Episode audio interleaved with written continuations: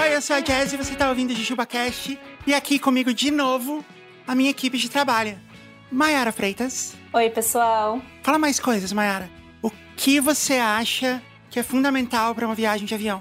Bom, documentos, uma malinha com roupa. Não, eu tô falando assim, pra viagens que você tem que levar com você no avião. Ah, nada. Sério, nada? Nada. No avião eles te dão um cobertorzinho, te dão um travesseiro, te dão um foninho. Tá ótimo, eu durmo. Ok. Sérgio Giamori. E aí, pessoal, tudo bem? Sérgio, o que, é que você acha que é importante você levar numa longa viagem de avião? Eu gosto de ler, né? Então eu acho que um livro sempre vai bem. Uma revistinha. Se bem que eles têm umas revistinhas legais também, né? Eu acho que. Não tem, não. Não, depois da pandemia não tem mais. Só tem, tipo, online. Ah, não acredito. É, faz muito tempo que eu não ando de avião, então. Eu não sei, mas. Tiara Castro. E aí, povo? Tio, o que, que você acha que é importante você levar numa longa viagem de avião? O celular carregado, as playlists do Spotify baixada e um fone de ouvido. Essa é a minha garota. Assim, é uma pessoa preparada. É, claro. Eu levo pra uma viagem de. uma viagem longa de avião, eu levo minha própria comida. Porque não dá pra confiar que o avião realmente vai ter comida e que ela vai ser decente. E outra, a comida que vem no avião, ela é muito pouca. Assim, se você estiver realmente com fome, não vai ser o suficiente.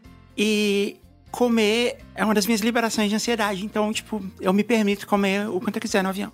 Hoje eu vou sair de lá toda inchada mesmo. Eu também levo meu próprio entretenimento sempre, porque não dá pra confiar de que o entretenimento do avião vai funcionar. Já aconteceu várias vezes eu entrar em um que não tava funcionando. Celular carregado é uma boa. E remédios pro caso de uma crise de cálculo renal. Nossa. Ah, Bem precavido, inclusive. Eu nunca precisei, mas eu já salvei duas pessoas.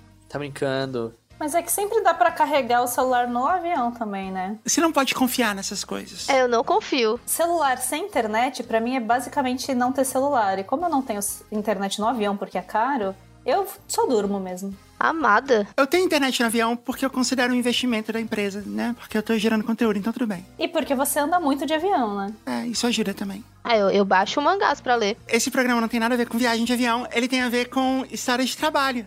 Então a gente vai dar recados. O primeiro recado é: estamos abertos para negócios. Anuncie no JujubaCast ou no Discoteca Básica ou na mais nova produção da Parasol Storytelling, o Vortex Podcast, Uh. apresentado por Catiuxa Barcelos, que estreia no dia 30 de agosto. Vai estar maravilhoso, não percam. Eu já ouvi o piloto, tá muito, muito legal. E eu realmente recomendo que vocês não percam quando estrear dia 30 de agosto, o hype é real. Vortex Podcast. Eu não vou contar mais nada. Perguntem pra Kat nas redes sociais. E você pode ser o primeiro anunciante lá, se você quiser. Entre em contato com a gente. Comercial arroba parasol.company. Company, não com. Não ponto .com, ponto company. Tipo companhia em inglês. Comercial arroba parasol.company. Com Y. Siga também o nosso canal do YouTube, JujubaCast. É só você ir lá e procurar JujubaCast. Se você procurar só Jujuba ou só Cast, talvez você não ache. Mas JujubaCast você vai achar. A gente vai ter lives agora, semanalmente. Não é isso, Tiara? Isso. A gente vai ter lives semanalmente, toda terça-noite por enquanto. Esse é o plano. Essa é a meta. Na verdade, quando esse episódio for ao ar, já vai ter acontecido a primeira. O primeiro, é verdade. E talvez, como é um tema polêmico, talvez a gente já tenha sido derrubado e processado e você perdeu, não perde a próxima. Nosso canal do YouTube, JujubaCast. Ativa o sininho, assina o canal. Essas coisas que você sabe que tem que fazer no YouTube. Grupo Secreto tá de volta. Você tem que ir em jujubacast.com.br grupo. E você tem acesso aos nossos conteúdos exclusivos e secretos que estão maravilhosos, não estão mesmo, time? Estão. Tá muito engraçado. Bastante. Tá muito legal. Porque, assim, o grupo secreto, a gente não tem que, tipo, abranger novos ouvintes. A gente traz ouvintes que, que já entendem, já gostam do programa pra serem assinantes. Então, ele é um nível acima de loucura. E de aleatoriedade e de piadas, referências que ninguém entende. Então, assim, se você gosta do JujubaCast e você acha que você tá preparado pra isso, assina lá, vale muito a pena. jujubacast.com.br grupo. Por enquanto, a gente tem os conteúdos aparecendo na Aurelo, mas a gente vai oferecer para todos os assinantes em todas as plataformas. E agora a gente tem os grupos do Telegram também. Então, se você é assinante, você tem acesso ao grupo do Telegram. E no Telegram, a gente conversa one-to-one, né? Cara a cara. Se você mandar uma mensagem lá falando assim, Jess, vou viajar de avião, o que, que eu devo levar? Eu vou responder, Se você falar assim, Jess, o que, que você tomou no café da manhã? Eu vou responder. A Tiara, a Mai também tá lá, o Sérgio. também. Você tá lá, Sérgio. Você nunca escreve nada. Perdão, vou começar a escrever mais. Ele fica só monitorando as pessoas. Então é muito legal e você pode participar. Sabe aquele papo que a gente fala de que quando você ouve podcast parece que as pessoas são suas amigas de infância? No grupo secreto isso é real, assim, isso é o sonho se tornando realidade, mas você precisa assinar. jujubacast.com.br grupo. Recados dados? yes. Vamos pro jogo? Vamos pro jogo. El juego de los juegos. La Parasuel Contos de Hada diviértesele. El consumo desmedido de locuras otras suele puede arrancársele cosas mucho malas. Manténgase adentro de la ley o sufra procesos legados contra nuestro abogado ligeirito. Eu tenho um jogo que eu fiz especialmente pra vocês três. Meu Deus. Não acredito. Ele se chama O Jogo dos Jogos e a regra é muito simples. Eu vou falar o nome de um jogo e vocês têm que me dizer se ele realmente aconteceu ou não. Vixe. Aí ferrou, viu? Aí lascou. Vai ser uma rodada pra cada um, mas se for rapidinho a gente pode fazer duas. E vai ser assim: se você acertar, você ganha dois pontos, e aí você vai ter a chance de explicar como é o jogo. E você ganha mais dois pontos. Se você não souber, você pode me pedir uma dica. E eu vou te dizer como é o jogo, mas você não vai saber se eu tô falando a verdade. Mesmo se o jogo existir, eu posso inventar como ele é, da minha cabeça na hora. Aí vocês vão ganhar só um ponto. A gente começa sempre pela pessoa mais experiente. Então, Mai, é você que vai começar. Tá bom. O primeiro jogo se chama Milton John. Esse jogo existiu ou eu tô inventando agora? Eu acho que você tá inventando. Você sabe com certeza que ele não existiu? Tô chutando porque eu não tenho certeza, mas eu tenho convicção que ele não existiu. Não, então se você não tem certeza, eu recomendo você pedir uma dica, porque aí você vai ter mais chance de acertar. Tá, eu quero uma dica. Milton John é um jogo que a gente estabelece situações pela qual o John Lennon passou. E a gente tenta adivinhar o que o Milton Neves faria se fosse ele no lugar do John Lennon. E a resposta mais criativa ganha. Ah, é o Milton Neves. Isso chama Milton John. É, eu achava que era o Milton Nascimento. Não, é Milton Neves. Que hoje mora no céu. Esse, esse jogo não existiu. Não existiu. Não. Continuo convicta. Você está errada. Oh, O jogo existiu, Milton John. droga. Eu só menti a descrição dele. Porque, na verdade, a gente falava uma citação e você tinha que adivinhar se essa citação foi feita pelo Milton Neves ou pelo Elton John. E é muito mais difícil do que parece. E é um dos melhores jogos que a gente já fez, Milton John. Droga. Sérgio Giomori, sua vez. Opa, vamos nessa. O nome do jogo é. Irreversível. Irreversível. Esse jogo existiu ou não? Irreversível não me remete a nada. Irreversível é só o fim pra mim. Não, pera, pera, pera, pera, pera, pera, pera, pera, pera. É o seguinte. Eu lembrei que teve um episódio que é o Letra em Música com o Badawi do CPM22. Você fez um jogo com o Badawi que eu não consigo me lembrar exatamente qual era a dinâmica do jogo, mas eu sei que esse jogo provavelmente rolou e ele deve ter se chamado Irreversível. Eu lembrei disso porque. Porque eu dei a dica. Não, porque eu lembrei imediatamente da música do CPM, né? Que é Irreversível. É aí que eu acerto. Você está correto, Sérgio Giomori. Yes! Isso realmente aconteceu. Foi o jogo que a gente criou especialmente pro Badawi. Porque no Letra e Música a gente sempre criava um jogo com o nome de música do nosso convidado. E é impressionante como isso deu certo, assim, como. Na verdade, tornava até mais fácil, porque tinha o nome da música, eu precisava só criar um jogo que fizesse sentido. Agora, você quer tentar lembrar como era a dinâmica e ganhar mais dois pontos? Ou você tem que tentar, porque não custa nada, você não vai perder nada se você errar. Eu acho que a gente. Se você inventar um jogo muito legal, você vai ganhar os mesmos dois pontos e ainda tem a chance de a gente fazer o jogo um dia. Verdade. Eu acho que a gente talvez tenha sido um jogo assim que. Ah, não, eu tô confundindo com uma do. Que foi com o Lucas da Fresno, né? Que era a- dos. de adivinhar poetas, né? Da, da segunda geração com letras do emo, né? Esse jogo foi muito legal. Eu acho que era uma. Você pegava, tipo assim, músicas do CPM lá do B, assim, que eles não tocam faz tempo. Você joga um pedaço da letra aleatória, assim, no meio da conversa, e ele tinha que lembrar se era uma música CPM ou não. E ele tem, tipo, 5 segundos pra adivinhar. Tem que chutar sim ou não. E se errar, falou sim ou não, falou não, é irreversível. Eu gostei do jogo. No começo eu ia falar, não, não ia fazer esse jogo porque podia ser desconfortável, né, pro nosso convidado, mas eu nunca ponho convidados em situações desconfortáveis. Mas, sendo só 5 segundos, se ele errar, tudo bem, né, assim, não é grave. Porque tem muita música até que começa muito parecida e tal, então eu gostei da ideia. É, você lê uma vez só a letra da música, um, duas estrofes ali, aí ele tem que falar sim ou não. É tipo o jogo do. Como é que chama aquele joguinho que a gente tinha que adivinhar no- a música ouvindo só um pedacinho que tinha no Facebook? Song pop. Song Pop, é. Eu era mu- muito bom no Song Pop. Eu também sou bom, hein? A gente vai fazer essa competição aí. O próximo jogo a gente tem que fazer só com o Sérgio. E é discoteca básica, sim ou não? Feito. Dois pontos pra Mai por essa ideia. E mais dois pontos pro Sérgio, porque a ideia dele foi muito boa. Mas, na verdade, não era assim. Era uma Copa, era um mata-mata. E eu falava duas bandas que eu sabia que eram influências do CPM 22.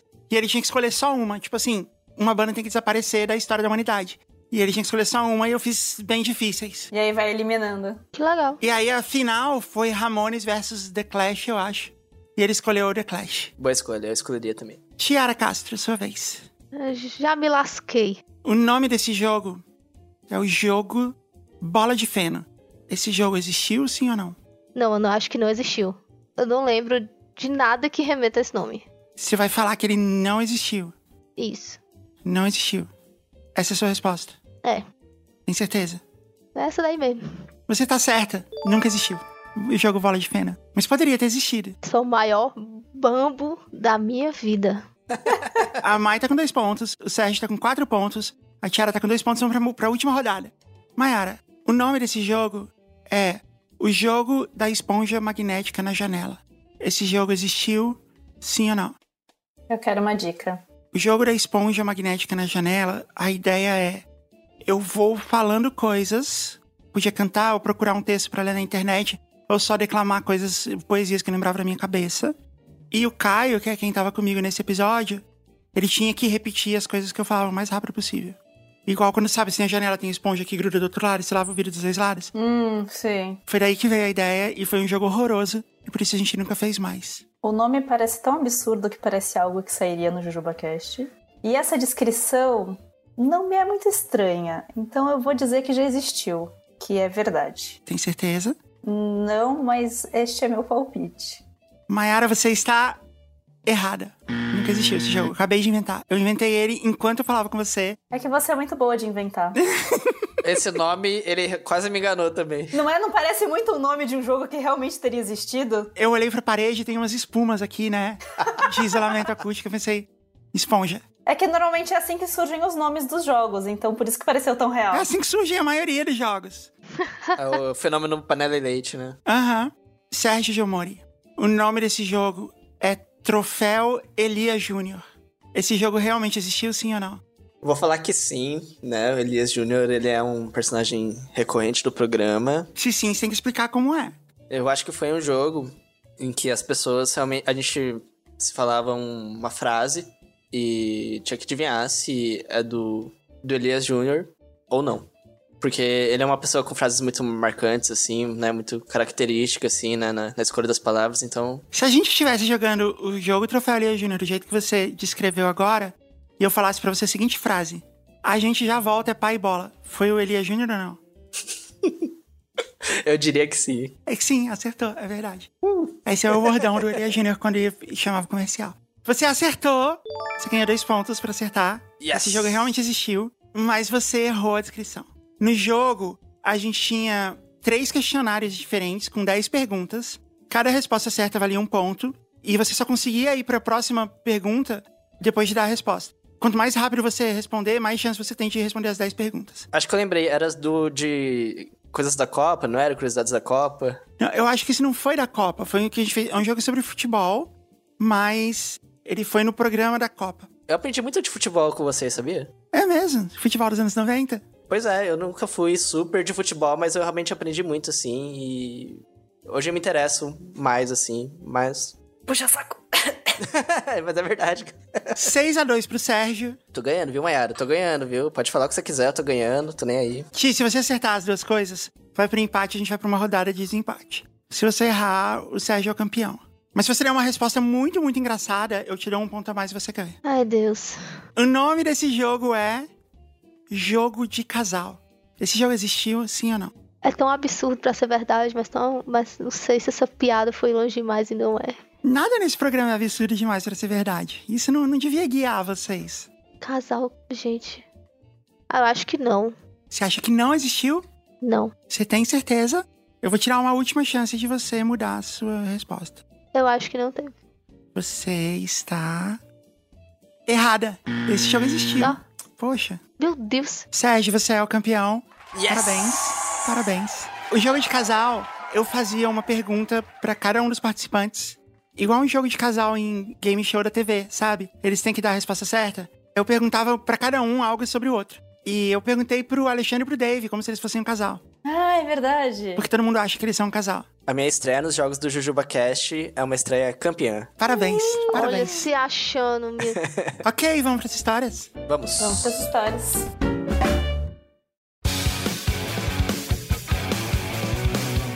Histórias de trabalho numa reunião de trabalho. Sério, quem um dia aqui nessa equipe aqui pensou que a gente tá gravando numa reunião de trabalho que vai durar, sei lá, duas horas. O trabalho ia ser gravar um programa. Legal, né? Incrível. De histórias de trabalho. Gosto. É os astros se alinhando, né? Eu entendi que você falou que são os astros se alinhando pelo contexto. Mas eu ouvi você dizendo é os astros se alinhando. E eu acho que essa expressão devia existir. Nossa, isso certamente é os astros se alinhando. Quando a gente vai falando de cachorro quente, ou de pombo, ou do Bradesco, eu não sei. Sérgio, você lê a primeira pra gente? Leio, vamos lá. Olá, Jess, Rafa, Caio e possível convidado. Comecei a ouvir o podcast em 2019 e quase um ano depois, tive coragem de mandar uma história que julguei merecedora para ser recitada pelas suas vozes. Gostaria que trocassem os nomes se possível. Ia mandar essa história no tema de trabalhos, mas só ouvi o episódio pedindo esse tipo de história só muito depois. Peço desculpas. Tá vendo? Tarda, mas não falha. Contexto: Faço Relações Internacionais no ABC Paulista e, por quase dois anos, estive buscando um estágio para obter experiência na minha formação para além da acadêmica também. Foi uma experiência bem ruim o fato de ir para várias entrevistas sem ter uma preparação prévia, se apresentar, como responder as perguntas do RH, etc. E isso me fez parar de buscar às vezes. Porém, em 2019, no início do segundo semestre, uma amiga me avisou sobre uma vaga em uma Câmara de Comércio na Brigadeiro, na cidade de São Paulo, que depois de uma curta e grossa entrevista em inglês com o diretor, eu consegui a vaga que buscava e com bônus. Era na área de relações internacionais, um fato muito raro no meu curso, pois a maioria acaba tendo que se adaptar em atividades para as quais não gostaríamos de trabalhar ou pelo menos não nos preparamos para atuar. E isso causa uma grande frustração inicial em muitas pessoas. A gente tem dois Jujubers formados em relações internacionais, o Rafael e a Júlia. Então, aproveitando que eles não estão aqui, eu vou jogar aqui a ideia que talvez relações internacionais sirva para qualquer coisa desde que seja internacional. Faz sentido. Se você entregar compras da Shein, é uma relação internacional. Eu estava muito animado para a oportunidade, apesar das precauções dadas por. Eu acho que a gente devia dar nomes de lugares onde a gente faz compras internacionais. Tipo, AliExpress. É um bom nome, AliExpress. Eu estava muito animado para a oportunidade, apesar das precauções dadas por a AliExpress, minha amiga que me indicou a vaga, sobre a rotina de trabalho e problemas com o pagamento dos funcionários, que não ocorria da forma correta. Mas eu aceitei de qualquer forma, pois não aguentava quase dois anos só recebendo negativas. E Já estive aí, é, é triste mesmo. Cara, a pessoa foi sabendo que o, o rolê era estranho. Pelo menos não foi enganada, né? Os primeiros dois meses foram os mais complicados, pois os problemas que minha amiga havia me preparado para lidar eram reais. E vinham num box com mais várias outras caixinhas de surpresa. Tive que me adaptar a um trabalho de estagiário clássico. Descia para participar das reuniões, apenas para servir café e água, atendia o telefone, apresentava a câmera para os clientes, encaminhava e respondia e-mails, e era isso. Ó, é melhor isso do que você ser estagiário e fazer função de não estagiário. Ah, verdade. É, tipo, você fazer função de um cargo acima sendo estagiário, né? Que acontece às vezes. Muito. Sempre. Eu tô me sentindo muito melhor agora. Eu fui estagiário clássico e sei o que é isso também. Você estagiou com a gente, você tava lá pra aprender e você tava exercendo as atividades pro qual você estudou. Exatamente. E você tava o tempo todo sendo supervisionado por um jornalista experiente. No discoteca básica foi perfeito, mas eu fiz duas faculdades e já fui. Fiz estágio em, em várias outras empresas também, assim, já tive várias experiências positivas e negativas também. Eu só tive negativas. A frustração foi imensa por vários motivos. 1. Um, todas as atividades eram decididas pelos diretores, que eram na verdade uma família que disputava o controle da empresa, onde a atual mulher do diretor mais velho simplesmente sumia com o dinheiro em caixa da Câmara. Nossa, meu Deus. Empresa familiar às vezes é complicado. Por isso que tinha problema de pagamento. A mulher dava fim do dinheiro. Ah, tinha bolsas pra comprar, né? Motivo 2. Eu avisei que fazia aula à noite, mas mesmo assim, me colocaram para trabalhar até às 18. Ou seja, eu saía no horário típico da Avenida Paulista para ir para o ABC ter aulas 9. Às 19. Às 19, é. O tempo de percurso era de no mínimo uma hora e meia. Foi um inferno acostumado com aquilo. É, então ele chegava sempre atrasado, né? Não tem como. Eu acho muita sacanagem quando fazem o estagiário se atrasar pra faculdade. Que a premissa do estagiário é estar estudando. Verdade. Motivo 3. Não utilizava nada do que estudei na área de relações internacionais e nem mesmo um comexzinho, pelo menos. O que é um comexzinho? Comex significa comércio exterior. Ah, tá. É uma área de atuação parecida com relações internacionais. Vocês sabiam que eu fiz seis meses de comércio exterior na faculdade? Não. Foi um horror. Eu podia pôr no meu, no meu currículo, né? Comércio exterior incompleto. Seis meses de comexozinho. É, Comexzinho, podia ser também. Era a pior faculdade de Brasília. E daquelas assim que a gente faz piada, sabe? Ah, que se você cair na frente, você tá inscrito, você passou no vestibular e tal. Deixou cair o documento. Isso se comprovou verdade, porque eu respondi a prova direto no cartão de respostas. Meu Deus. Eu fiquei fazendo desenho, sabe? De ABC assim. Era tipo um cartão desses de que você preenche, sabe? Tipo de loteria. Tipo de Fuveste, né? É. Aí eu fui fazendo direto no cartão e entreguei. E eu passei. Era horrível, assim, tipo, ninguém tava nem aí. Teve um professor que chegou pra mim, eu perdi uma prova, né? Eu vivia perdendo a prova porque eu não, não gostava de ir pra aula. Aí eu cheguei pra ele e falei, professor, eu perdi uma prova. Eu posso fazer uma prova substitutiva? Aí ele falou assim: quanto você acha que você ia tirar nessa prova? Eu falei, 10, só tiro 10. Aí ele, tirar um 8,5, pode ser? Pode. Aí foi isso. Caraca. Caramba. Aqui a gente chama isso de várzea, né? Meu Deus do céu. Eu nunca tive um professor desse, gente. Também não. Motivo 4. Tinha que atender pedidos sem sentido do diretor filho, que me parava no meio do expediente e me mandava comprar coisas pra ele, como comprar sabão líquido. E na volta tomava bronca do diretor pai por ter saído do trabalho e deixado de atender alguma possível ligação importante. Nossa, Uma benção. eu já passei por isso. É ótimo quando tem dois chefes que pedem coisas nada a ver e aí se leva bronca dos dois lados. Eu passei por isso, precisei de 20 anos de terapia, sem brincadeira. Caramba. Motivo 5. O pagamento dos funcionários trabalhava na lógica da possibilidade. Ou seja, se desse para pagar os funcionários naquele mês, integralmente, eles pagariam, senão não pagavam. Simples assim. Foda-se o contrato de estágio. Nossa, Caramba. Era tipo assim, a possibilidade.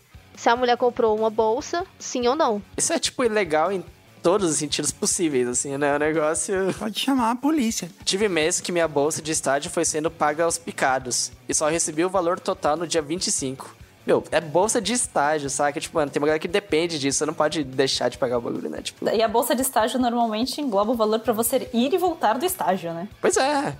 Essa conjuntura toda me transformou no adulto médio que só ficava xingando e falando mal do trabalho nas horas vagas, xingando o chefe e tudo mais. A gente tá chegando por você aqui também. Ai, com certeza. Não podemos te julgar. Capítulo 2. Depois dos primeiros dois meses, eu normalizei, entre aspas, a chuva de problemas diários do trabalho, dos quais eu não podia fazer nada a respeito, além de recomeçar a mandar currículos. Passei a encaixar algumas soluções e ver alguns pequenos lados positivos, como estar recebendo um salário pequeno, mas que permitia eu pagar meu aluguel na minha RAP, RAP de República, né? E poder fazer compras com VR e estudar no trabalho, pois as atividades eram tão ridiculamente básicas que eu conseguia fazer tudo em 3 horas de estágio.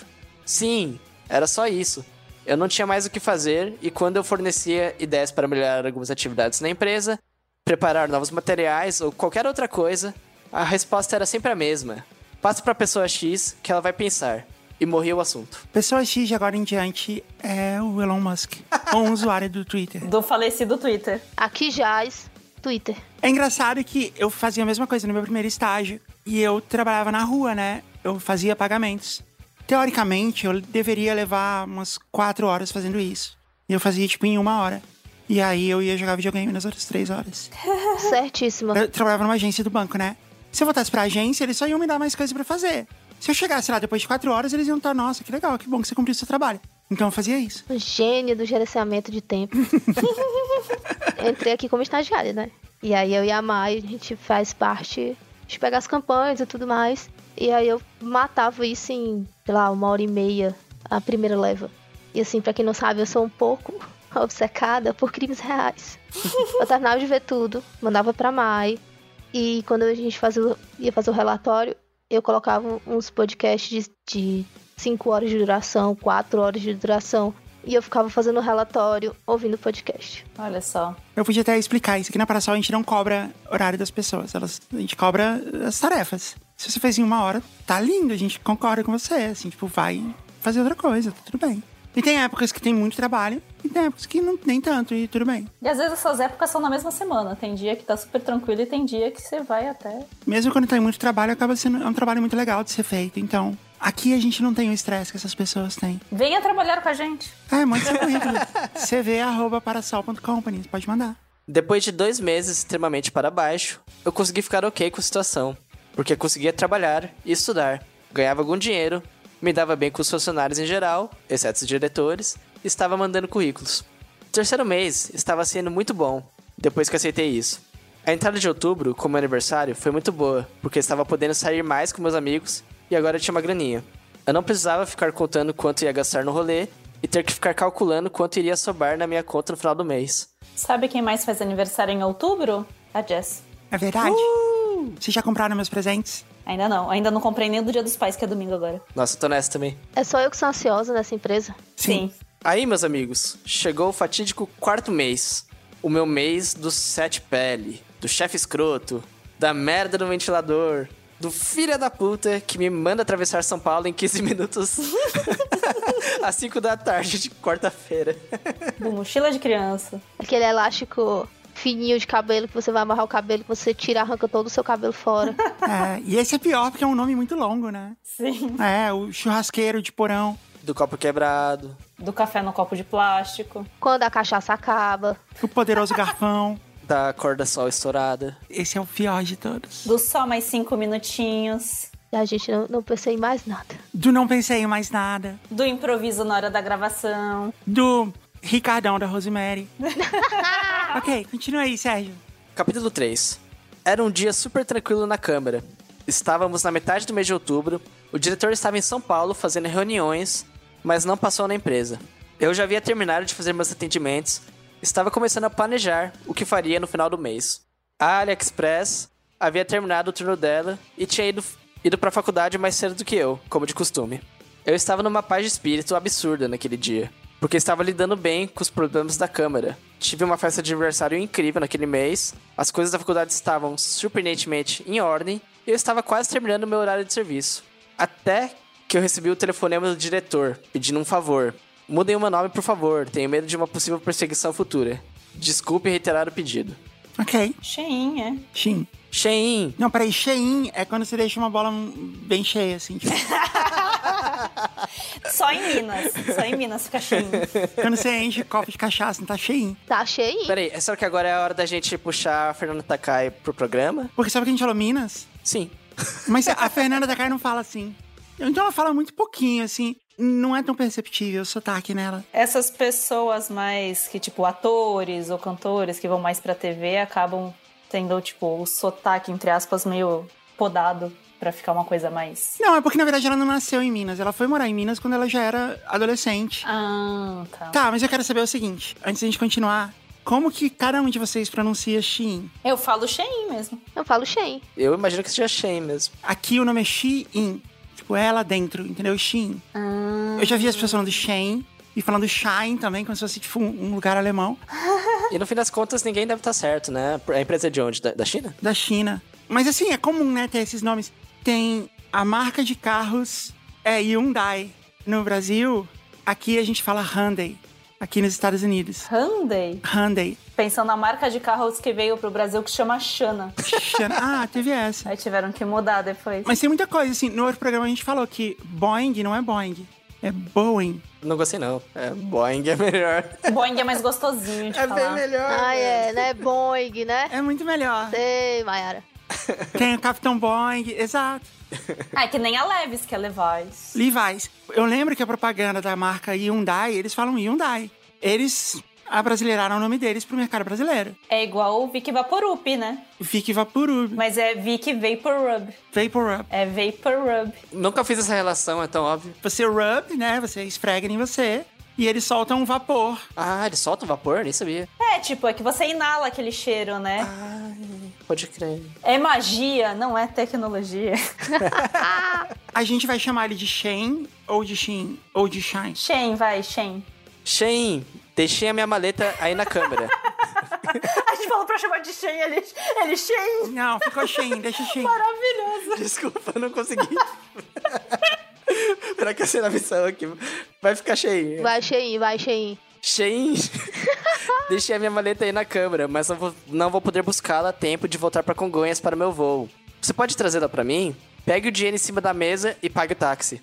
Normalmente era o... Shopee. Shopee. Shopee. Normalmente era o Shopee que fazia esses favores. Mas nesse dia, o chefe quis variar e me pediu. E eu falei, ok. Pensando, beleza, pego o Uber, deixo a mala com ele e já vou direto pra faculdade. Se pá, chego antes da aula e dá até pra jantar com calma. Entre parênteses aqui, nota, ele não me disse o horário do voo, então eu acreditei que ele sabia do tempo de viagem e daria tudo certo. Eram 15 para 17 em São Paulo, numa quarta-feira, e eu tinha que ir para o aeroporto de Congonhas. Isso ia levar no mínimo 40 minutos. Eu arrumei minhas coisas, pedi Uber e desci para esperar o carro na frente do prédio. Eram 10 para 17 em São Paulo. Ele me ligou de novo. Começou o inferno. Shen, onde você está? Estou esperando o carro, chegar para ir para Congonhas. Como assim? Você é lerdo? É tartaruga? Já era pra estar aqui. Meu Deus. Tomei um puta susto com a reação dele e falei pro motorista que o meu chefe estava com urgência, mas não havia muito o que fazer, já que o trânsito só aumentava dali pra frente. Então relaxei no banco de trás. É isso, né? Não tem o que fazer, relaxa, irmão. Depois disso, meu chefe ligava a cada dois minutos, perguntando minha localização, me xingando no telefone, pedindo pra falar com o motorista enquanto dirigia. Como assim, mano? Que absurdo. Que absurdo. É, nossa. Me xingando de novo e de novo, de novo e de novo e de novo. Por mais de uma hora. Meu Deus. Lerdo, seu merda, idiota. Nossa. Você é burro. Que filho da Meu puta. Deus, meu Deus. Que arrombado, né? Ah, primeiro, burro é você de ter esquecido o negócio. Segundo, você gritar não faz eu criar asas e chegar aí mais rápido, seu filho da puta. É, exato. E eu não sabia mais o que responder ou o que fazer. Foi agoniante. Eu não conseguia mexer no celular, pois ele não parava de ligar pra saber da maleta dele e me xingar no telefone. Quando eu estava na frente do aeroporto, com o trânsito totalmente travado, ele só ficou cada vez mais agressivo até que eu consegui encontrá-lo para entregar os pertences. Mano, eu, eu jogava os pertences dele pela janela, assim, e deixava na rua, saca? Tipo, eu falava, eu me demito, saca? É, eu não atendia mais o telefone. Eu entendo isso que você está dizendo. Todo mundo que tá ouvindo tá pensando a mesma coisa, mas na hora que você tá nessa situação, você não, não consegue fazer isso. Ela vem aos poucos. E você já tá meio que, tipo, afundada nela. Então você não consegue olhar com um olhar de, tipo, não, era melhor eu nem ter esse emprego e não tá vivendo isso. Você só pensa, tipo, não, preciso aguentar isso aqui, amanhã vai estar tudo bem. Você fica em choque, assim, né? Total. Esse é o problema, é, você tá meio em choque. Essa é uma relação abusiva. Relação abusiva é sempre aos poucos. É isso que eu ia falar, chama abuso moral isso. Eu sei porque aconteceu comigo. Processinho. Aconteceu comigo também, a gente só percebe depois. Se você é chefe de alguém, Não seja acusão. não seja cuzão. Essa é a mensagem que a gente deixa aqui. É, não seja um arrombado, por favor. Eu tinha que fazer uma música, um jingle, chamar vários artistas pra cantar. Não seja acusão. Não seja cuzão.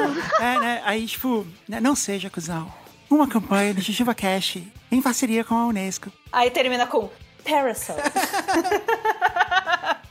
é tipo aquela música da, da Eliana, que é Vai Tomar no Cu, né? Ela cantando Vai tomar no cu, bem no meio do seu cu. Você nunca viu? É Eu maravilhoso. já ouvi, mas eu não sabia que era de- da Eliana. Eliana dos dedinhos? Eu acho que é Eliana cantando, se eu não me engano. Eu lembro dessa música, vai tomar no cu, eu lembro. Bem no meio do seu cu. Aí tinha hora que ela falava assim, bem no meio do olho do seu cu.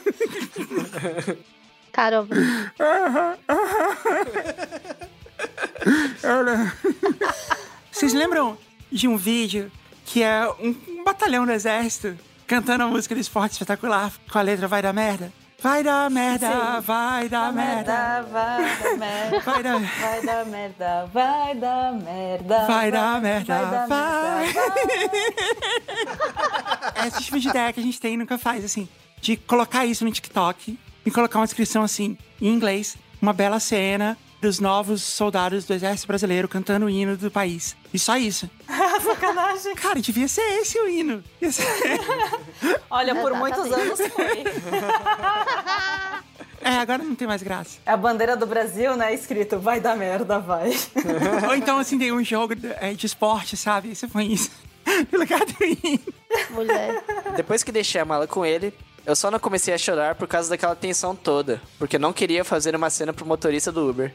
Coitado do motorista também, né? Tipo, todo mundo, né? É. Mas no metrô, fiquei conversando com alguns amigos no Zap pra botar pra fora todo aquele ódio e frustração. E um amigo me encontrou na faculdade depois, pra conversarmos e eu esfriar a cabeça. Quando eu encontrei ele, eu comecei a chorar pra caralho. Foi surreal aquilo. Eu fiquei o tempo todo tremendo e sem saber como reagir a um estresse que nunca passei na vida. E o pior, eu sabia que dali pra frente, essa frequência de react seria igual ou maior. Porque depois de quatro meses naquele estágio, eu aprendi que essa era a postura dele considerada normal por todos da empresa e não iria mudar. Eu costumeiramente mandava mensagem de apoio para as pessoas que passavam por isso lá no trabalho, porque ele tratava as mulheres, principalmente, desse jeito, com essa postura de mostrar autoridade.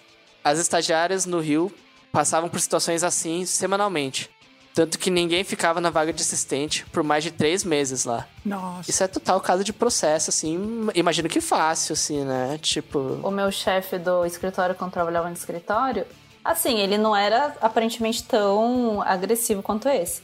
Mas ele tinha predileção por contratar mulheres, porque ele, tipo, ele não agia com os homens igual ele agia com as mulheres. É sempre assim. De mandar, de querer se impor autoridade, não sei o quê. E é por isso que a maioria das coordenadoras lá eram mulheres. Porque com os homens ele falava, tipo, de boa. E com as mulheres ele vinha crescer de galo. Esse cara tem uma super small dick energy, né? Total. Conversando com meu amigo, no mesmo dia, depois de enxugar as lágrimas, resolvemos matar a aula. E fomos comer hambúrguer e beber cerveja. Eu tô a fim de abraçar o nosso amigo aqui, Shein. É, né? Eu comeria um hambúrguer com ele. Eu também. E beberia cerveja. Na semana seguinte, eu decidi sair do emprego. Uh! Aleluia. Eu me senti um fraco por isso. Ainda me sinto. Porque eu sabia que muita gente aguentava aquele tipo de situação em outros empregos até achar uma solução. E porque eu estava abrindo mão da minha renda própria, que estava me permitindo sentir que estava construindo finalmente meu caminho. Mas eu já estava desenvolvendo problemas e ansiedade e estresse com vários outros problemas pessoais. E também porque vi, vi muitos amigos desenvolvendo depressão e começando a tomar remédios por causa de situações de trabalho como esta. Então eu tive que fazer uma escolha e eu fiz. Hoje ainda não sei se foi a melhor escolha, porque estar desempregado desde então, com só alguns freelas, me deixa muito mal também. Enfim, pelo menos o TCC saiu esse ano e é um problema a menos. É, Shein, você fez a melhor escolha. Eu tive numa situação muito parecida com a sua. Eu fiz a escolha contrária. Eu acabei sendo demitida do mesmo jeito. E foi horrível. E isso me deixou extremamente depressiva por, por muito tempo. E eu levei muito tempo, muitos anos de terapia pra me recuperar.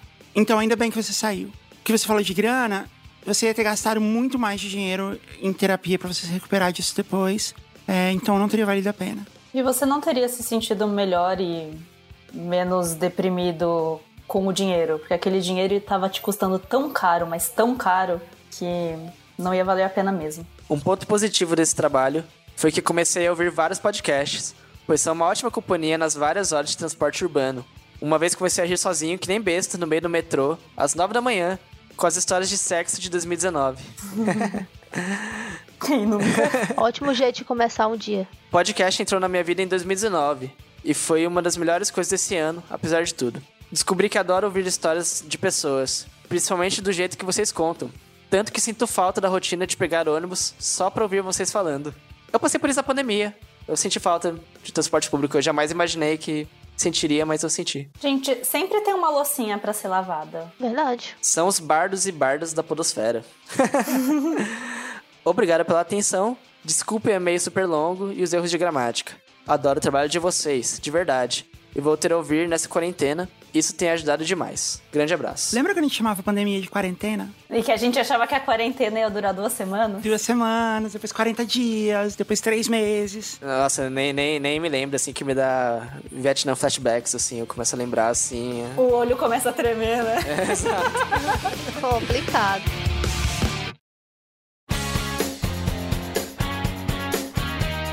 Quem lê a segunda história? Eu posso ler. Vai, Ti. Olá, meus queridos podcasters e ouvintes. Escreva essa história próximo ao episódio Histórias de Trabalho de 2023. Mas ela também pode se encaixar em histórias de vilões da vida real, história de demissão ou histórias aleatórias. A gente devia ter feito um patrocínio, sei lá, sal de frutas, São Risal, não sei, pra esse programa. É. Rivotril. Já deixo avisado que a história é longa e peço para que mudem o nome de todos os envolvidos. A história se passa no segundo semestre de 2022 e eu, um jovem de 20 anos, recém-completos, que estava aprendendo como funcionava a vida adulta em um mundo pós-pandemia. Na época, a minha vida era bem tranquila. Não que hoje não seja, mas quando estamos nessa idade, percebemos que as responsabilidades só vão crescendo de forma constante e sempre olhamos para trás com aquele saudosismo de olha que vida tranquila, só faz faculdade e trabalha meio período. Bons tempos. Eu prefiro minha vida de hoje. Ah, eu gostava da faculdade. Por isso, a importância de aproveitar cada momento e viver o presente.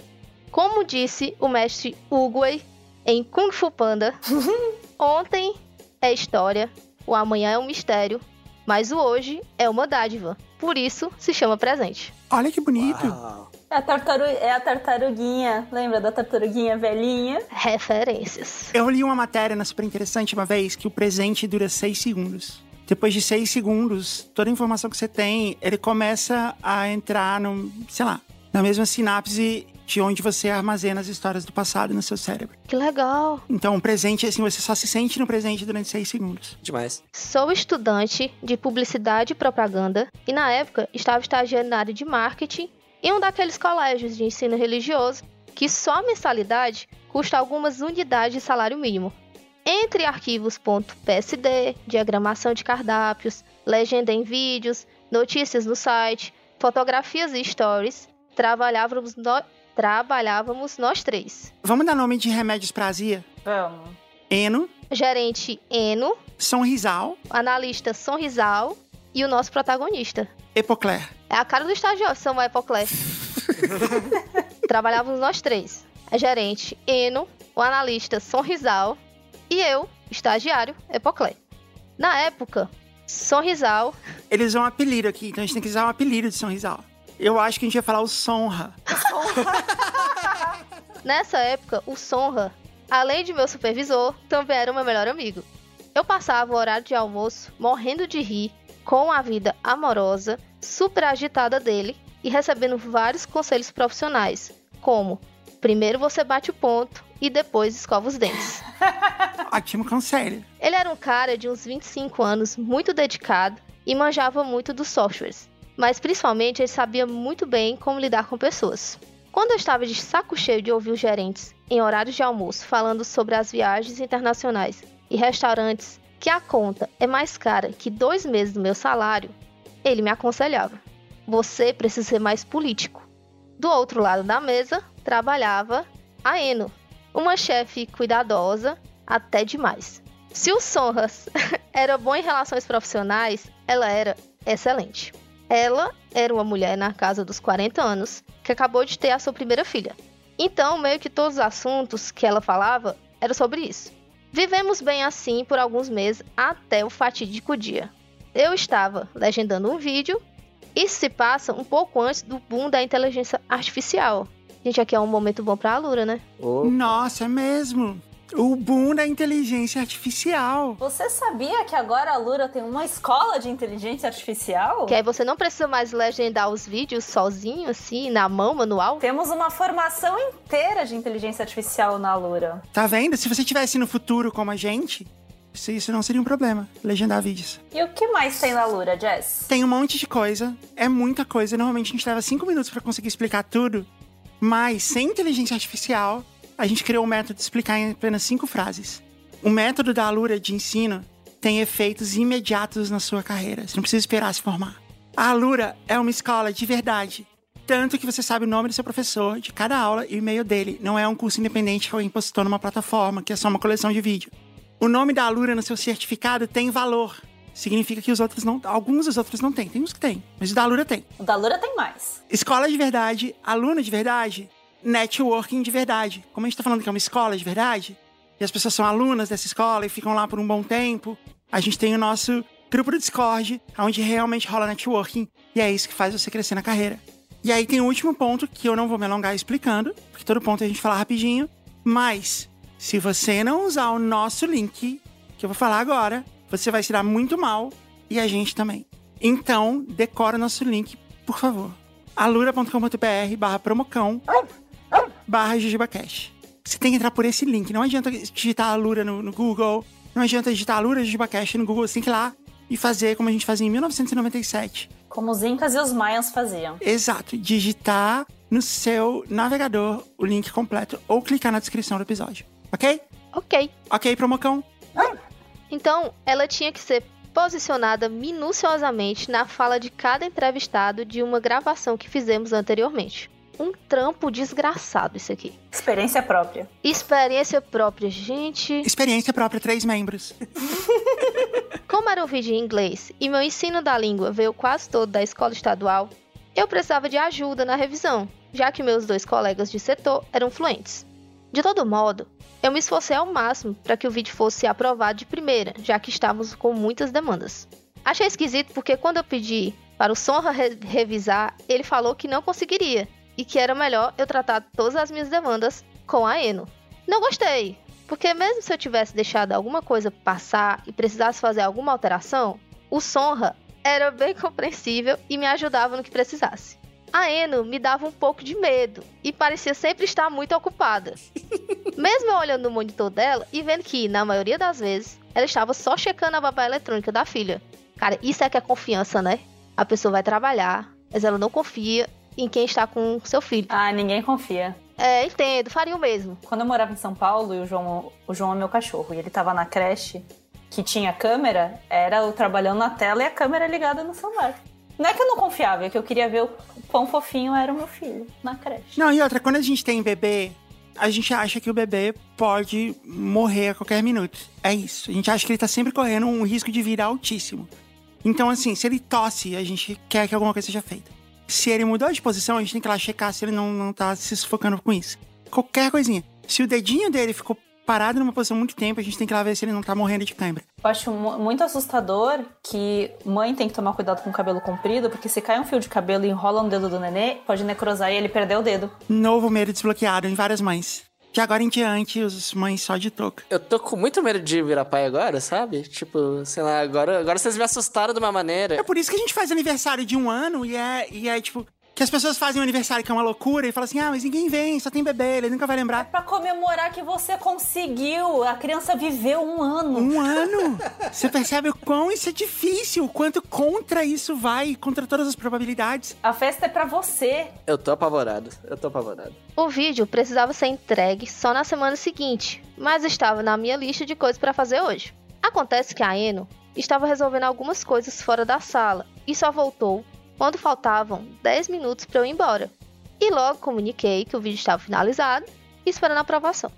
Ela falou que ia só checar alguns e-mails e assistiria em breve. 5 minutos se passaram. 10, 15 e eu completamente agoniado porque moro e faço faculdade em outra cidade e tinha um tempo cronometrado de chegar em casa, tomar banho, comer e ir para aula. Vale deixar aqui o contexto que, se ela quisesse alguma alteração, eu ainda teria que abrir o Premiere, corrigir, exportar e enviar por e-mail novamente. Ele é muito bonzinho, porque assim, o vídeo era só pra semana seguinte. Faltava 10 minutos. Falava, ó, já tá pronto, você. É, mas o prazo dele era hoje. Mas ela não corrigiu e falou, ó, tô indo, tá? Amanhã deixa as alterações aí que amanhã eu faço se precisar. Beijo. Não, mas ele era estagiário, você não tem esse. Eu faria a mesma coisa. Eu estaria lá, bem bonita, sentada na mesa olhando para ela. Sofrendo. Sofrendo. É, esperando, tipo, com aquela cara de por favor, eu preciso ir embora, vê isso logo. Estava bem ansioso com tudo isso, e para adiantar, eu já tinha arrumado minhas coisas e deixado a minha mochila a postos para sair voando e pegar o trem. Quando já tinham se passado 20 minutos do meu horário, ela me chamou para assistir o vídeo junto com ela e anotar os possíveis erros. Ela assistia pausadamente, sem a menor pressa, e no fim das contas, a minha legenda estava toda correta, mas ela pediu para mudar um, um enquadramento. Nesse momento, já deveria ter passado uns 35 minutos do meu horário, e eu olhei desesperado para o Sonra, que me devolveu um olhar tipo Jim de The Office olhando para a câmera. Eu não entendia porque ele não poderia me ajudar, já que era uma atividade muito simples, mas queria me prejudicar muito por conta do horário. Por eu ser estagiário e o Sonra CLT, ele ficava duas horas a mais para completar as 40 horas semanais. Em compensação, ele também ganhava bem melhor que eu. Então, eu iria continuar ali e poderia muito bem exportar o vídeo. Fiquei esperando isso dele, já que eu sempre chegava mais cedo quando ele precisava de ajuda para fazer fotos e vídeos dos alunos. Quando eu, completamente derrotado, estava encarando aquela tela de carregamento do Premiere, depois de uns 40 minutos do meu horário, a Eno falava sem tirar os olhos do próprio monitor. Pode ir embora, amanhã você termina. No dia seguinte cheguei e não tinha ninguém na nossa sala. Sem a pressão de tempo, terminei o vídeo e mandei para aprovação. E segui fazendo os próximos itens da minha lista. Depois de algumas horas, voltam para a sala. A Eno e o Sonra, com o papel na mão. Ambos checam os e-mails e em seguida me chamam para conversar na sala de reuniões. Chegando lá, o clima estava tão pesado que eu estava quase me materializando em uma nuvem escura. Jesus. Eles falaram que tinham algumas notícias para me dar. Vixe. O Sonrisal tomou a palavra e disse que lhe ofereceram uma vaga irrecusável de gerente com um salário recheado em uma outra empresa. Eu logo entrei em festa e não entendi o motivo desse climão. O Sonrisal é um ótimo profissional e claramente merecia ser gerente. Eno, em tom de luto, disse que vai precisar da minha força para darmos continuidade no departamento enquanto não contratavam alguém para assumir o cargo do Sonra. Ela completou que estava chateada comigo, pois quando deu meu horário no dia anterior, eu arrumei a minha mochila e deixei no meu colo, dando a entender que eu estava com pressa e que esse não é o comportamento que ela esperava. Nossa, O que- menino tinha Nossa. faculdade, minha senhora. Ele é estagiário. Conversa, entende as pessoas. Só falar. Não, e ela falando, né? Tipo, ah, pode terminar amanhã, não, não teve Ela isso. falou isso 40 minutos depois, né, escroto? Ela ficou enrolando ele de propósito. É, porque ele tava com a mochila. Que cuzona. Nossa. E com um tom de ameaça disse que se fosse ela fazendo isso perto do chefe, já estaria demitida. Ai, essas coisinhas passiva-agressiva, assim, de chefe, falando, olha, se fosse comigo, ai, aproveita como eu sou boa, porque se não fosse eu, tipo, ai. ugh. A gente vai ter que fazer a campanha mesmo. Sim. Pois é, quem diria? Aparentemente, quando dá o meu horário, eu não posso ir embora, senão posso ser demitido. Não deixei esses comentários da Eno me abalarem e fiquei muito feliz pelo Sonra. Logo em seguida, ela foi para uma outra reunião e o Sonra conseguiu falar comigo de maneira informal. Ele me disse que queria muito ter me ajudado no dia anterior, mas que foi instruído para que deixasse eu e a Eno nos entendermos sozinhos com as demandas para nos habituarmos com a nova realidade. Ele deu um aviso prévio de duas semanas e eu aproveitei para extrair o máximo de informação possível para segurar as pontas até chegar o novo analista. Ele até chegou a entrevistar um ou dois candidatos, mas era muito difícil achar alguém que tivesse todas as skills que ele tinha. Mas sabe de um lugar que com uma única assinatura você consegue ter acesso a diversos cursos, incluindo a área de marketing, e que com eles você pode adicionar várias novas habilidades no seu currículo? Na Alura! Tá de parabéns, o Epocler. Essa história proporcionou dois momentos aluras perfeitos, né? alura.com.br barra promocão barra jujubacash. Eu vou até dizer que se você mandar a sua história com o Momento Alura já pronto, você tem mais chance dela ser escolhida. Exatamente. Foi uma boa ideia. As duas semanas passaram e o Sonra se foi e o analista novo não chegou. Mas sabe o que continuou? Pois é, as demandas. Uh. A Eno não tinha nenhum conhecimento para utilizar os softwares essenciais da nossa área. Ou seja, as atividades que envolviam registro e edição de foto, gravação e edição de vídeo, ilustração, diagramação e layout ficaram designadas para mim. Vocês se surpreenderiam com o tanto de demanda que um colégio daquele pode produzir? Basicamente, a Eno ficou fazendo o envio de comunicados para os pais via e-mail e representando o nosso departamento nas reuniões com os diretores do colégio. Fora isso, misteriosamente, todas as sextas-feiras e pré-feriados, a Eno começou a não ir para o trabalho, pelo que é Ela alegava ser motivo de saúde. Que conveniente, né? Com o tempo, além de todas as demandas que eu recebia diariamente, com essas faltas da Eno, eu também tinha que enviar os comunicados para os pais e participar de algumas reuniões. Ganhando como estagiário. E fazendo o trabalho de um analista, né? É, só promove o menino, por que não? Quando eu perguntava para ela sobre o novo analista, ela me falava que estava difícil achar alguém que atendesse os requisitos. É, ele tava fazendo. Pra quê? Não me leve a mal, eu aprendi muito nessa área e devo muito do profissional que sou hoje a essa fase conturbada. Mas era um absurdo o tanto que exigiam de mim. Além de tudo, o colégio tinha um, um macete. Eles falavam estagiário, não precisa bater o ponto. em primeiro momento, você ouve isso e pensa: caramba, que maravilha. Mas não deixe eles te enganarem. Não é. Acaba que eles não têm o registro das inúmeras vezes se você sai mais tarde ou chega mais cedo.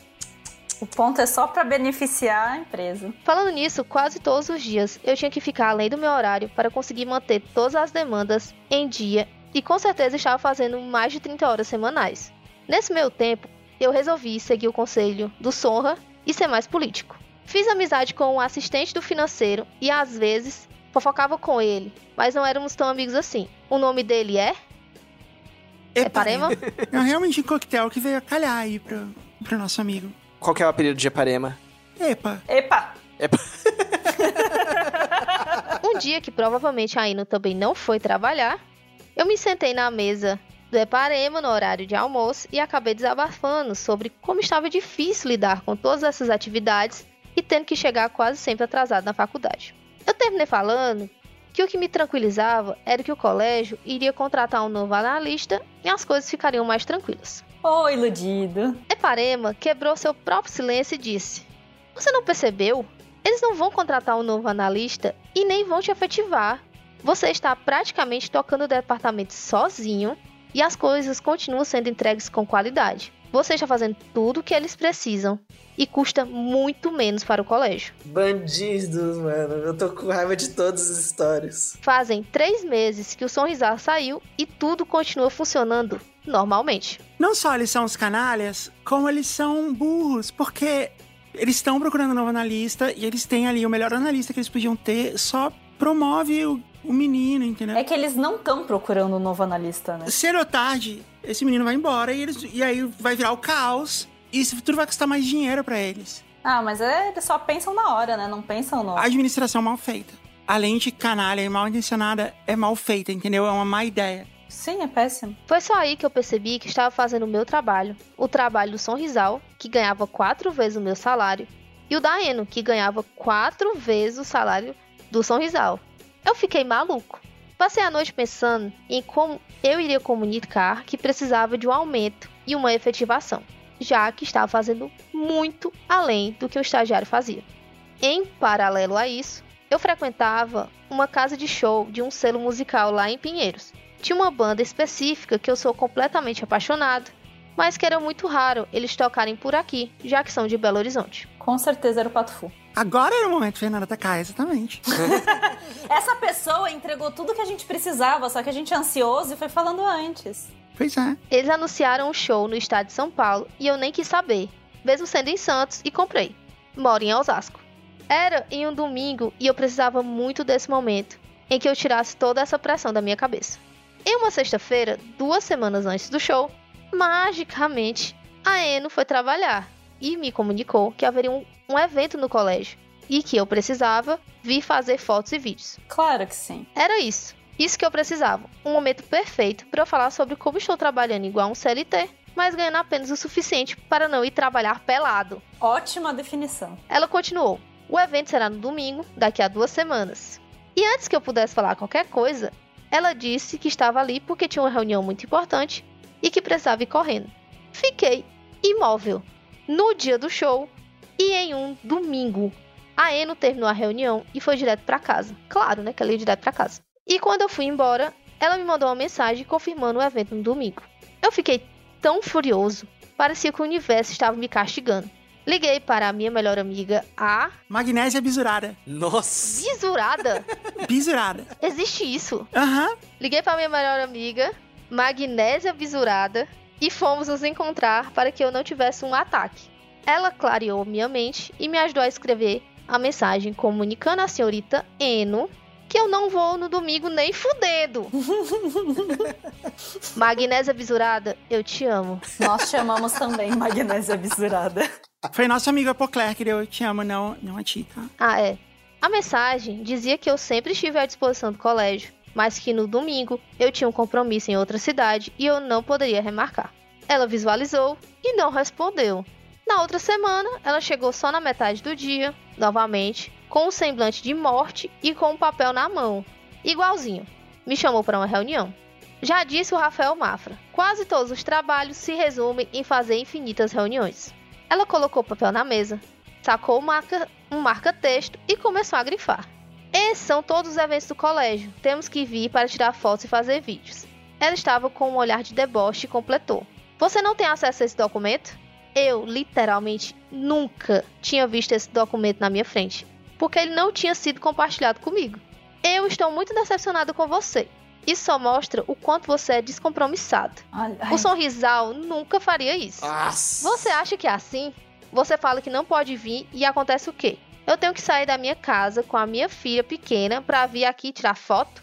Não existe a possibilidade de você não vir. Minha amiga, eu sou estagiário. Você teve filha porque você quis. Vá tomar no seu cu. Desculpa, gente. Toma! Eu fico muito puta. Nossa, eu tô irado também, isso é louco. O Sonrisal não fazia isso porque o Sonrisal era analista. Ele não era estagiário. Pois é, amigos. Eu fiquei louco. Expliquei para ela o quanto era injusta essa comparação com o Sorrisal, principalmente pelo carro que eu tenho. Ela se irritou e disse que era para eu estar lá às 8 no domingo. Acho que eu tava pagando todos os meus pecados. Não é possível. Ela falou que não podia continuar na reunião porque precisava ir para casa. E eu fiquei completamente maluco. Tudo isso acontecendo e o departamento pipocando de coisa para eu resolver. Quando estava dando a minha hora de ir para a faculdade, eu imprimi o meu contrato e fui lendo de uma ponta a outra. Juro para vocês, tava tudo errado. Não tinha nada ali falando que eu precisava ir fim, de fim de semana. E estava muito claro que eu tinha que respeitar seis horas diárias e de forma alguma o estágio poderia atrapalhar minha faculdade. Então eu percebi que não tinha jeito. Eu precisava me demitir. Essa empresa era completamente tóxica e estava me explorando. Sabe o que ele devia ter feito? Chamado ela na reunião com o contrato dele grifado, ó. Aham. Seis horas, Seis horas. não pro pra jogar Ah, na é. faculdade. Você não tem acesso ao contrato de estágio? Isso é lei, tá ligado, rapaziada? É isso mesmo. Se vocês estiverem sendo lesados, vai ler o seu contrato, vai estar escrito isso e, se necessário, corre atrás, saca? Tipo, é isso. Isso aí. No dia seguinte, eu cheguei com um papel na minha mão. Chequei meus e-mails e pedi uma reunião com a Eno. Chegando lá, eu disse que iria rescindir meu contrato, já que, mesmo eu fazendo além do meu horário quase todos os dias e praticamente tocando o departamento sozinho, aos olhos dela, eu era descompromissado. Não fazia sentido eu continuar em uma empresa que me desvaloriza assim. Ele é muito fino, né? É, Eu tinha armado um barraco. Fini... Nossa, é, mas é pessoa plena, fina, adorei. Ela fechou a cara e disse que não era assim que funcionava e que eu precisava dar um aviso prévio. ele é estagiário! Estagiário não tem aviso prévio! Caramba! Você é burra! Foi quando eu coloquei meu contrato na mesa. Peguei o marca-texto. Ah, yes! Toca a música da vitória, Beto!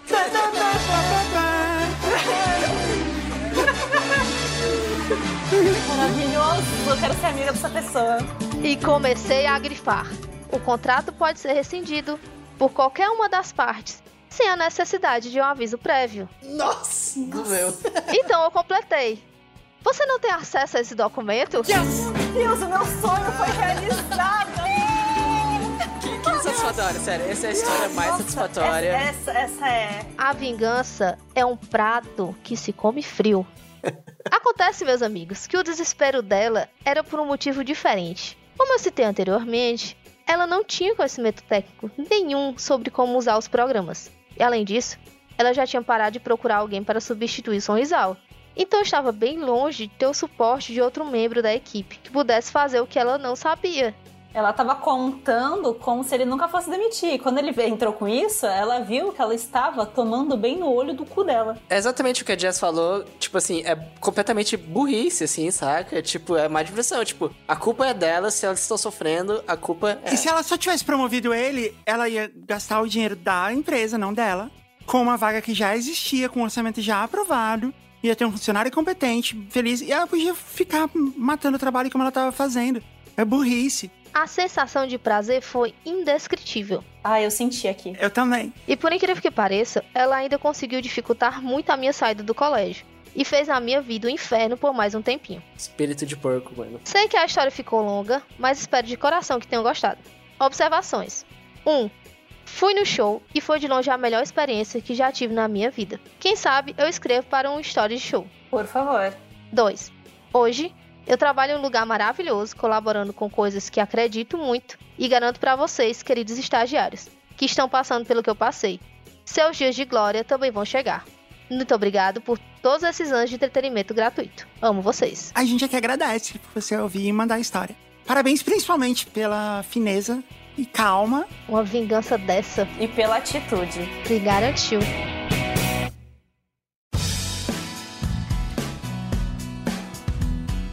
Posso ler a última história? Por favor. Olá, Jess, Rafael, Caio, Bia, Kat, Ju, Mari, Paty, Eric e todos os possíveis participantes desse podcast que eu amo demais. Uhul. Falou muitos nomes e acertou só um. Meu nome é Tuana Mesquita Tuana. Ai, que legal, fazia muito tempo que não tinha uma história dela. Meu nome é Tuana Mesquita e escrevo essa história de Saint-Basile-le-Grand, Quebec, Canadá. Gostei de sotaque. Também. Merci. Eu tenho várias histórias de perrengue de trabalho pois segui a carreira de cientista. E não há nada mais difícil e traumatizante do que sofrer os abusos que um semi-escravo da ciência sofre no Brasil e no mundo. A gente agradece o seu trabalho, tu. Você é valorizada por nós. Mas hoje não quero reviver meus traumas, pois estou felizinha e não quero estragar essa vibe. Venho contar-lhes uma história de quando eu trabalhei numa empresa de videogames aqui em Montreal. Podem manter os nomes, até porque não lembro o nome de ninguém que possa comprometer com esse relato. Assim que cheguei em Montreal, há 14 anos, não fui trabalhar na minha área de atuação, pois eu não tinha certeza que queria continuar na carreira acadêmica. Vide o primeiro parágrafo supracitado. Eu, enquanto pensava no que fazer da minha vida nesse recomeço de vida, resolvi pegar um trabalho que não exigisse muito de mim. Fui trabalhar numa empresa de testes de localização de jogos de videogames. Um emprego dos sonhos para algumas pessoas, mas um quebra-galho para a maioria dos que realmente trabalham com isso.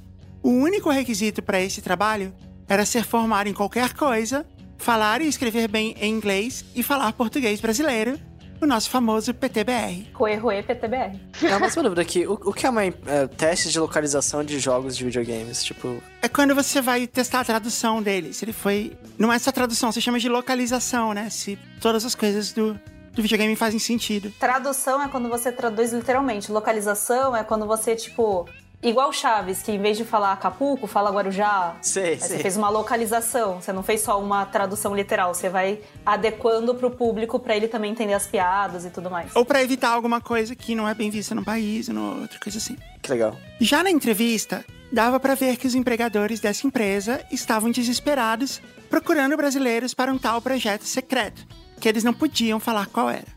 Um contrato multimilionário, o qual ninguém que não estivesse trabalhando nele poderia saber o que era. Passei pela entrevista e pelo teste. Tinha um teste escrito e um teste para saber se a pessoa tinha o um mínimo conhecimento de como um videogame funcionava. E fui contratada para o tal projeto secreto. A minha empresa Amazing Pixel, que eu tinha com o Jovem Nerd antes da Parasol, ela se chamou Projeto Secreto Macacos durante muito tempo. Tem um filme, né, chamado Projeto Secreto Macacos, Sim. E a gente não tinha um nome pra empresa ainda, então a gente chamava ela disso. Muito bom. Alguém falava projeto secreto e alguém completava macacos. Macacos. Fiz um treinamento de uma semana antes de começar a trabalhar na empresa. Nesse treinamento, eles ensinavam sobre os tipos de bugs e como relatá-los, e como a empresa normalmente funcionava. A gente chegaria de manhã e deixaria todos os pertences num locker na entrada da empresa, pois era totalmente proibido entrar na área de trabalho com telefones, relógios, câmeras, pendrives ou ter acesso à internet, para não vazar nenhuma imagem dos jogos antes do lançamento. É tipo ruptura, né? Não, mas isso parece projeto da Disney. Eles é que são assim, Star Wars, sabe? É. Apenas ao chegar e reportar ao seu líder de equipe é que a gente descobriria qual jogo e console estaríamos testando naquele dia. A não ser a galera do projeto secreto, que tinha que ir para uma sala fechada e sem janelas, com acesso restrito. Isso é louco. Como o projeto secreto não começou assim que fui contratada, comecei trabalhando com a galera numa- na área aberta. Tinha gente do mundo todo, todas as línguas e culturas, numa salinha só. E muita gente estranha trabalhava naquela empresa. Muita gente legal também. Como todo dia a gente sentava num lugar diferente, todos os dias eu conhecia uma pessoa diferente e de algum lugar do mundo que sentava ao meu lado. Ó, eu posso tentar triangular também aqui. Porque se é um projeto secreto desse, é uma empresa grande, certo? É uma empresa grande. Certo. A empresa grande que é sediada em Montreal é a Ubisoft. Ah, é verdade? Tem outras, mas assim, a que é sediada mesmo em Montreal é a Ubisoft.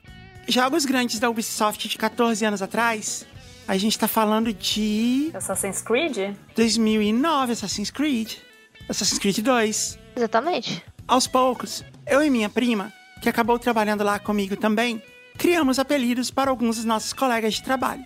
Tinha o alcoólatra, Caralho. um cara alemão que estava sempre com cheiro de álcool e olhos semi-abertos. Hoje penso em como era errado apelidar o cara assim, já que acho que ele tinha mesmo um problema de alcoolismo. É, foi cruel. É, é. Tinha o pirata, um cara que se vestia de pirata, com direito a chapéu, tapa-olho, só às vezes, uma bandeirinha pirata na bicicleta e um papagaio de pelúcia preso no ombro. Nossa, que maravilhoso. Aí eu achei maneiro, hein? É tipo a Ana Maria Braga, só que vestida de pirata. E não testar jogo. Eu nunca sentei perto dele e não sei sua nacionalidade, mas sempre fui muito curiosa em relação ao pirata. Queria saber a história de vida dele mesmo, sabe? Esse aí levou a sério quando falaram no RH que você podia ir com a roupa que você quisesse pro trabalho. Tipo, na escola, né? Ele sempre queria ir de pirata. ele foi criado como pirata ou se tornou um na vida adulta? Tinha tantas perguntas pra fazer pra ele.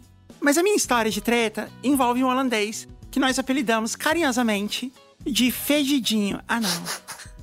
Complicado. Colocamos o diminutivo na palavra pra ficar fofinho. Mas ele, de fato, fedia muito. Nossa, que triste.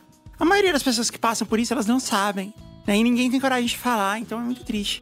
Todos que sentavam do lado dele passavam um dia de terror. Não era um cheiro que eu possa descrever com palavras. Só de lembrar me dá um pouco de ânsia de vômito. Nossa. Ele, apesar de fedido, era um cara super legal e sempre tentava conversar bastante com quem sentava do lado dele. Além disso, ele era gamer mesmo. Então, sempre que alguém precisava testar algo difícil de encontrar, numa fase de algum jogo, a gente recorria a ele. Ele ajudava com a maior boa vontade. Ele era um cara legal. Desenvolvi algumas técnicas para conseguir suportar sentar do lado dele. Eu estava sempre com um vidrinho de Vic Vaporub no bolso, olha aí. Com a desculpa que tinha uma rinite que nunca passava, para tentar mascarar o mau cheiro. E assim, conseguimos conviver em harmonia por alguns meses. O problema foi que o Fedidinho se apaixonou pela minha prima. Então, todos os dias, pedia para trocar com quem estivesse do lado dela, ou pedia para o líder de equipe para ficar conversando com ela. E os nossos dias foram se tornando um inferno. Eu estava sempre perto dela, porque os testadores de um mesmo idioma sentavam perto um do outro para poder discutir os bugs em contratos antes de reportar. Depois de um mês dessa tortura, minha prima resolveu falar para ele. Ela disse o seguinte: Olha, Fedidinho, insiram um nome aqui se quiserem, mas eu não lembro o nome dele. O que, que lembra Holanda pra vocês? Moinho? Moinho, olha, Moinho, tenho que te falar algo meio chato. Você precisa passar mais tempo tomando banho e escovando os dentes antes de vir trabalhar. Meu O Deus. que você está fazendo não está funcionando bem. E as pessoas estão começando a ficar desconfortáveis perto de você. Detalhe: que uma grávida foi vomitar no banheiro depois que ele disse um Hi, good morning, com a boca bem aberta e voou um perdigoto nela. Nossa, tadinho. É louco, irmão. Talvez seja legal lavar a roupa com sabão, usar um sabonete mais forte, mudar o desodorante, essas coisas. Fedidinho olhou pra ela com os olhos cheios de lágrimas, tadinha, Meu Deus, e pobre. disse: Banho todo dia? Sério? Desodorante? Precisa dessas coisas mesmo? Ela falou bem séria. É, cultura é complicada, né, velho? É, então. Higiene básica, né, meu amor? Não, mas assim, na Europa as pessoas não tomam banho todo dia, não existe esse hábito, esse é um hábito de brasileiro. Eu sei, mas ele não tava na Europa, né? Ele tava no Canadá, não tava no Brasil também. Mas mesmo assim, ele podia usar desodorante e tal, essas coisas. Mas as pessoas não sabem, porque ela tá acostumada com o próprio cheiro. Sim. A gente foi pra uma cidade na Nova Zelândia, na Nerd Tour, que se chamava Rotorua. Que essa cidade, por conta da atividade vulcânica dela, ela tem um cheiro muito forte de enxofre. Que é um cheiro de ovo, um cheiro de ovo podre, é um cheiro de. Creme depilatório. E assim, você chega e você sente o cheiro. Não é terrível, assim, é um cheiro ruim, mas não é do tipo. Não é nesse nível assim. Mas assim, a gente chegou de noite, na manhã seguinte a gente não sentia mais. É muito impressionante isso. Que louco. E ela falou bem séria: Como assim? O que você faz no dia a dia? Ele respondeu segurando as lágrimas, tadinho. Eu tomo um banho no domingo à noite, sem sabonete para não ressecar a pele. Sempre achei que desodorante era uma conspiração da indústria para vender algo desnecessário. Aparentemente era necessário, né? Tadinho. O Bob. Minha prima passou o Vic no nariz, respirou fundo e explicou todo o procedimento de tomar banho, lavar o bumbum, Como assim? passar desodorante, que tem que usar sabão para lavar a roupa. Ele achava que já tinha dentro da máquina de lavar quando ele colocava as roupas para lavar. Gente. E recomendou que ele fosse a um dentista para aprender a escovar os dentes. Ele ficou impressionado que nunca ninguém tinha falado para ele essas coisas. Meu, acho que já foi pra além da cultura esse assunto, né? Tipo, Já. As pessoas tomam banho. Não, e não saber que não precisa de coisa pra lavar roupa, achar que já tem na máquina, aí já é um pouquinho too much, que né? tem que lavar a bunda, tá ligado? Tem uns caras que não lavam outra parte e acaba caindo, né? Desde então, Fedidinho virou cheirosinho. Ou pelo menos, sem odorzinho. E nossas vidas melhoraram 100%, tadinho. Ele só precisava de um amigo, cara. de um amigo de verdade. Depois de alguns meses, não importava mais pra gente se ele estava fedido ou não, porque fomos finalmente convocadas para trabalhar no famoso projeto secreto, com mais 13 pessoas. Éramos seis brasileiros, dois mexicanos, dois argentinos, dois espanhóis e um colombiano. Numa minúscula sala fechada, sem janelas, que fazia temperaturas de 32 graus no verão. Não podia ter um ar-condicionado? Então, essas cidades que são muito preparadas para o frio, elas são muito mal preparadas para o calor. Nem sempre tem, ou tem, mas não funciona igual. O caos. Fora esse perrengue, essa empresa é também protagonista da minha única demissão até o momento, mas com certeza uma das mais malucas que eu vou vivenciar. Ao fim do projeto secreto, depois de um ano, eles não precisavam de seis brasileiros na empresa. Eu já ia sair de lá em um mês, pois havia sido aprovada para fazer um doutorado e voltar para a carreira acadêmica. Meu chefe, carinhosamente apelidado de O Palhaço, pois era careca em cima e tinha os cabelos restantes pintados de azul, a Bozo, resolveu me demitir antes do fim do meu aviso prévio, que eu já havia dado, num Halloween, a fim de economizar um dinheirinho, pois não havia trabalho para toda essa gente. É comum que no Halloween as pessoas vão trabalhar fantasiadas, e numa empresa de jogos não podia ser diferente. Ele, o palhaço, estava vestido de palhaço. Pasta branca na cara, nariz vermelho e florzinha que esguicha água na lapela. Eu estava vestida de bruxa. A menina do RH estava toda pintada de azul, com uma fantasia Navi. Nossa. Comprometimento. É. Enquanto assinava os papéis de layoff, vislumbrei o quão cômico era aquela situação. Os papéis todos sujos de maquiagem azul da menina do RH. Eu não quis apertar a mão dele no final com medo de levar um choque. Certíssima. Um beijo e espero que gostem das minhas histórias malucas de trabalho. A vida da Tuana é sensacional. Maravilhosa. Agora eu quero saber se era Assassin's Creed. Eu ia falar isso. A gente podia perguntar pra ela lá no grupo secreto, que ela tá lá, lá no chat do Telegram. Verdade. No grupo secreto, tá vendo? Se você já tivesse assinado, você poderia estar lá. Aliás, você pode ainda, porque vamos esperar o programa ir pro ar, Então assine o grupo secreto se você quer saber qual era o jogo secreto. se você quer saber. E talvez você não saiba, porque a gente não sabe se ela vai falar. Mas a gente vai perguntar. Com certeza. Sou fofoqueira. Somos. Gente, reunião encerrada. Tá todo mundo liberado. A gente se vê de novo, então, na segunda? É isso? Sextou? Sextou. Sextou. Beijo, tchau! Tchau! Tchau.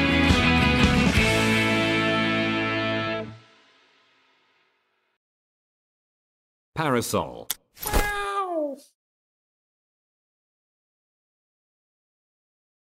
La guerra.